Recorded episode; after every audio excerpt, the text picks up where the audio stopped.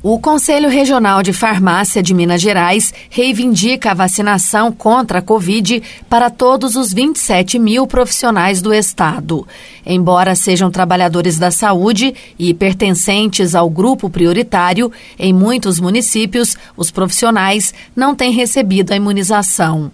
Júnia de Medeiros, presidente do conselho, argumenta que o profissional de farmácia é um dos mais acessíveis dentro desse cenário de pandemia, já que tem contato direto com a população em drogarias, farmácias, unidades de saúde, hospitais e laboratórios. Conselho Regional de Farmácia, órgão que defende o profissional farmacêutico, né? E a nossa atuação garantindo também à sociedade bons serviços farmacêuticos, é, está chamando e conclamando a categoria farmacêutica para mobilizar em torno dessa causa de garantia da vacinação dos farmacêuticos. Os farmacêuticos já estão incluídos no plano nacional de imunização.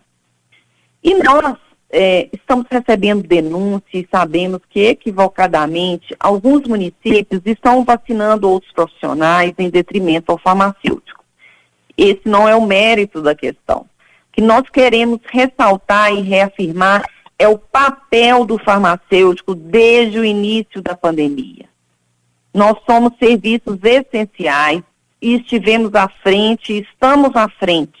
Nós recebemos o paciente, nas farmácias, nos laboratórios de análises clínicas, para fazer os exames, todos os exames laboratoriais.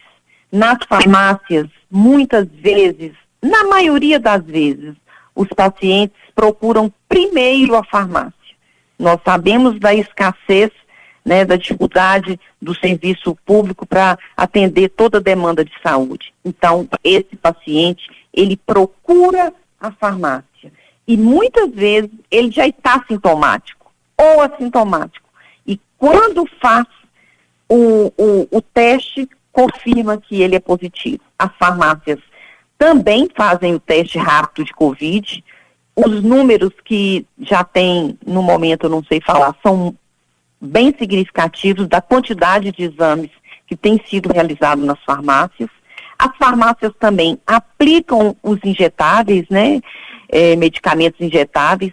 No sábado e domingo é apenas as farmácias que estão abertas para receber essa população, para atender essa população e aplicar esses medicamentos injetáveis.